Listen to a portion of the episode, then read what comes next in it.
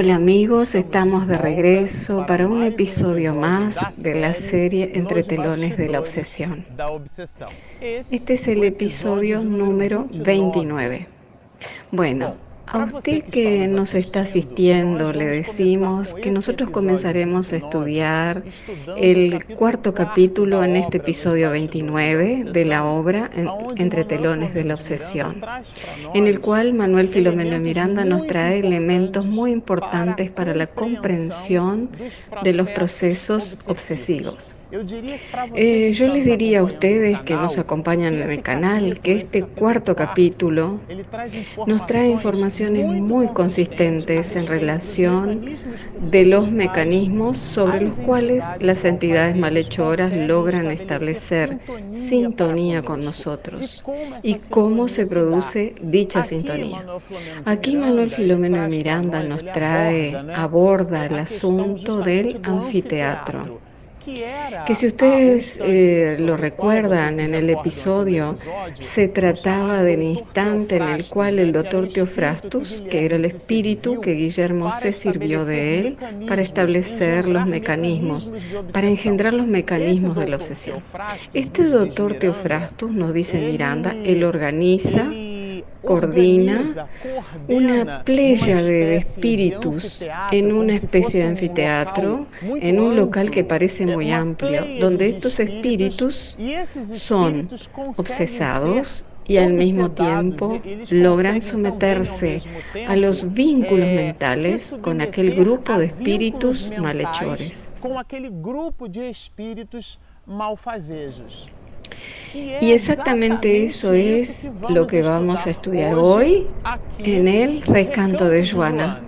A usted que nos está asistiendo, es importante decirle que estamos grabando este episodio en Salvador, en Bahía, en Paudalima, y nada más, nada menos que la mansión del camino, frente a la casa de nuestro querido Di, Divaldo Pereira Franco, que es el medium que psicografió la obra en 1970.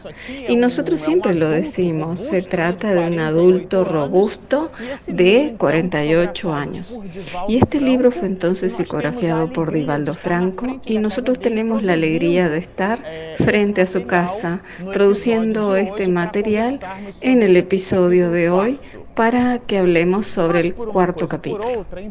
Pero por H por B es importante decir que Miranda nos trae una observación del anfiteatro lugar donde esas almas se reunían y recibían una especie de instrucción. Y el prólogo, o mejor dicho, los primeros parágrafos de este capítulo nos hacen percibir que para esos espíritus que estaban participando en el proceso de socorro a la familia Suárez, era necesario que ellos entendieran esos mecanismos de hipnosis Tal es así que Miranda abre el capítulo con ese título, estudiando el hipnotismo en este cuarto capítulo, el mecanismo sobre el cual los espíritus desencarnados logran telementalizar otros compañeros desencarnados también. Pero el proceso se produce a sí mismo dentro de los mecanismos de la obsesión, desde el desencarnado hacia el encarnado. Entonces percibiremos aquí también que este cuarto capítulo es muy denso, entonces consumiremos muchos episodios estudiándolo. Miranda cita a través del verbo augusto de una entidad bienhechora, la que nos trae informaciones sobre el hipnotismo. Entonces Miranda registra aquí nombres muy sencillos que escribieron la historia de la psicología. Hicieron parte de los estudios, e escribieron sobre el psicoanálisis, por lo cual es un material muy rico y al mismo tiempo muy denso. En el episodio de hoy nosotros realizaremos un introito, una introducción. Hablaremos sobre el comienzo de ese diálogo y este se produce a través de un mecanismo muy interesante, porque el medium que auxilia a los procesos tanto en el mundo material como en el mundo espiritual inclusive, es el medio Morales. Él recibe por sintonía benéfica la influencia del espíritu, que es una entidad venerable. Y este espíritu brinda una verdadera clase sobre los procesos de hipnotismo. Y él nos dirá, las prácticas del hipnotismo moderno son conocidas desde tiempos inmemoriales, ya que ocupan un lugar destacado en las religiones de los pueblos de la antigüedad oriental, a pesar de lo diverso, de la diversa nomenclatura con que se le designaba. Aquí es importante destacar que este espíritu establece una introducción haciéndonos percibir vigorosamente que dentro de los mecanismos del proceso obsesivo existe el proceso hipnótico de la telementalización. Y él cita aquí el Egipto faraónico a través de sus sacerdotes que investigaban los más variados fenómenos psíquicos. Habla de los taumaturgos, caldeos que lo practicaban con finalidades terapéuticas y él habla de las diversas literaturas en relación a la hipnología que se conservan aún hoy fragmentos históricos de su viaje multisecular a través de innumerables civilizaciones que quedaron en el pasado. Lo que es importante que observemos es esta puntualización del espíritu bienhechor sobre la ligazón que se establece entre la obsesión y los procesos de hipnosis. La telementalización, como lo dije anteriormente, nosotros consumiremos varios episodios para poder estudiar y profundizar estos asuntos. Y vamos a encontrar la siguiente anotación como el medio de una influencia mutua entre los cuerpos celestes, la Tierra y los astros. Aquí él está hablando y realizando esta citación de que el medio sobre el cual los procesos de magnetismo se establecen. Él anteriormente cita a Anton Frank Mesmer, el padre del mesmerismo, que fue el médico que estudió la capacidad que poseen todos los seres humanos de magnetizar. Entonces él, Franz Mesmer y después Kardec se sirvió de los estudios de Mesmer para poder dinamizar esos asuntos. Pero fue Mesmer uno de los médicos importantes que estudió esos temas relacionados con el magnetismo animal. Y lo trabajaremos bastante en este cuarto capítulo. Pero por H o por B es el fluido cósmico universal y lo percibiremos en el libro de los espíritus, el cual es el agente sobre el que sus propiedades electromagnéticas funcionan como un conducto en realidad como un medio por donde esas energías se propagan. Entonces, como el medio de una influencia mutua entre los cuerpos celestes, la Tierra y los astros. Porque todos nosotros estamos sumergidos en el fluido cósmico universal. Esa materia ya en el libro de los espíritus encontraremos que es una materia quinta esenciada, porque la materia se presenta en estados que aún nosotros no logramos comprender. Y esto está muy bien explicado en la pregunta 22a del libro de los espíritus. Kardec pregunta así, ¿qué definición podéis dar de la materia? Porque Kardec cita algunas propiedades de la materia como el peso y la ponderabilidad en la pregunta 22. Y ya que esas propiedades no agotan las características de la materia, él, el codificador, pregunta en la 22A, ¿qué definición podéis dar de la materia? Y ellos, los espíritus, ya que lo que él mencionó en la 22 no agotaba las características, ellos dan una respuesta muy curiosa, porque esa pregunta, la que define la materia, lo cual es muy importante para la comprensión del hipnotismo, esa pregunta está escrita en la primera parte del libro de los espíritus. Y hay quien diga que fue desde allí que surgió el libro La Génesis Por lo tanto, es un abordaje muy científico, contrastando, por ejemplo, con la tercera y cuarta parte de la obra, en donde Kardec coloca las leyes morales. Y hay quienes dicen que de allí surgió el Evangelio, según el Espiritismo. Pero por H o por B, la respuesta de la pregunta 22A del libro Los Espíritus es una respuesta que nos trae reflexiones de orden filosófico, de orden moral, de cuño reflexivo. Las entidades bienhechoras responden así. La materia es el lazo que prende el espíritu al espíritu y sobre el cual al mismo tiempo este ejerce su acción. O sea, de qué manera las cosas materiales nos prenden. Entonces nosotros observaremos en los días de hoy que en una columna de alguna revista sorpresivamente aparece el auto de aquel jugador de fútbol que costó dos millones de reales. Observen aquella joya, aquel perfume, aquella ropa, aquella marca, o sea, las cosas materiales. Esto es muy interesante porque cuando observamos en la respuesta 112 del libro Los Espíritus de la misma obra, Kardec establece entre la 100 y la 113 tres órdenes, tres grandes, diez grandes clases. Y él nos dirá que la clase y orden única de espíritu puro, conocemos que solo Jesús puede figurar allí. Pero en la 112, Kardec citará en las preliminares del abordaje de ese orden que las características del espíritu puro es el desprendimiento total de la materia.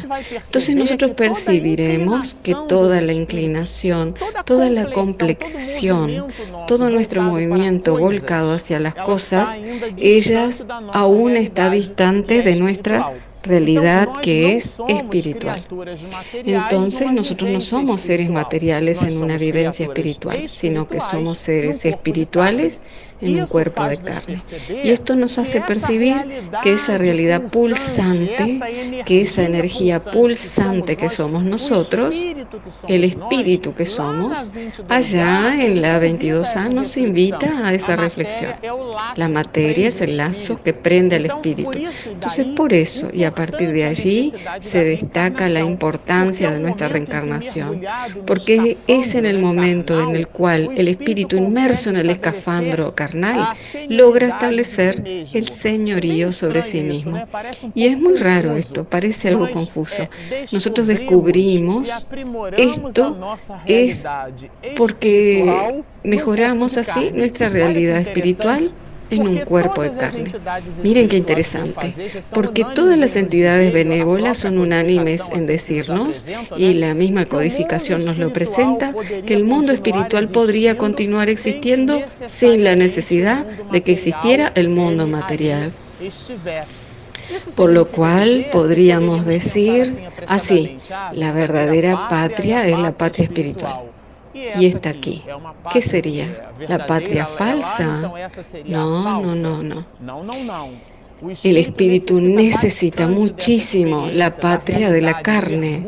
Lo repito, parece una paradoja, porque el espíritu sumergiéndose en la carne, él posee la condición propia y todos nosotros poseemos la condición de mejorar nuestra realidad, la cual es espiritual.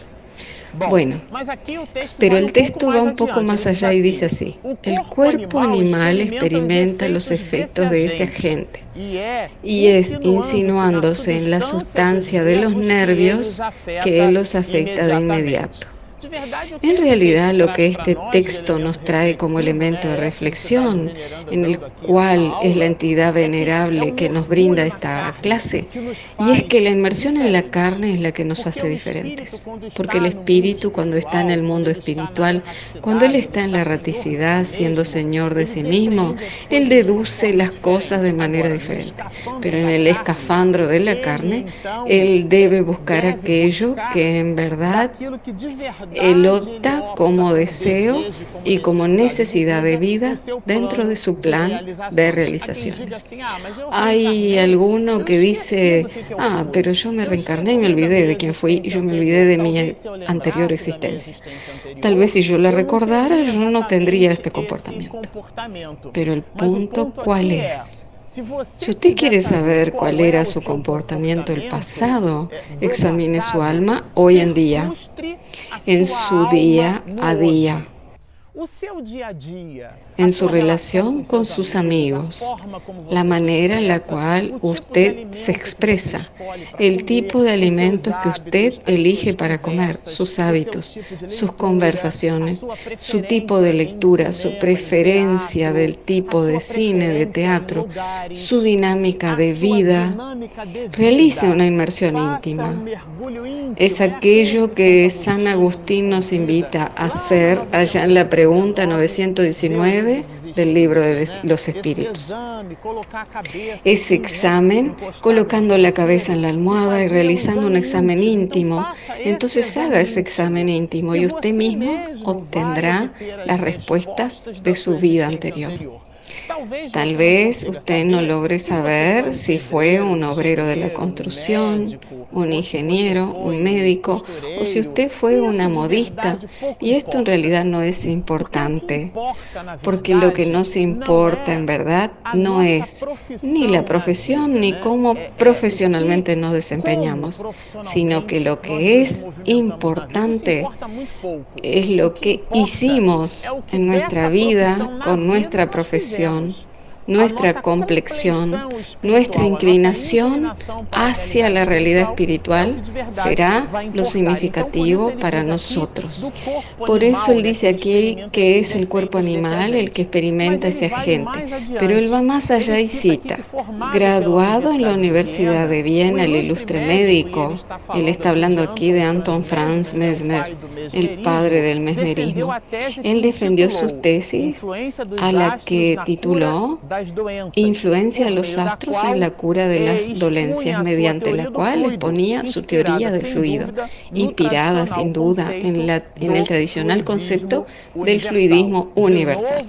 Nuevamente aquí está la presencia del fluido cósmico universal. Podríamos decir que es el agente sobre el cual la fuerza del pensamiento logra navegar. Es muy común que en la escuela que los profesores de física nos enseñen a través de una pregunta. El sonido se propaga en el vacío y ellos lo preguntan mucho si eso es así. ¿Qué quieren obtener con esa pregunta? Con ese tipo de reflexión. El sonido es una onda mecánica. Entonces, cuando yo estoy hablando aquí, mi laringe, que es mi instrumento fonético, movilizará las moléculas del aire eh, a través de mis cuerdas vocales y el instrumento restante, el que proporciona el habla, mi boca, todo lo que participa aquí en el proceso del arte y de la bendición de hablar, vibrarán las moléculas del aire.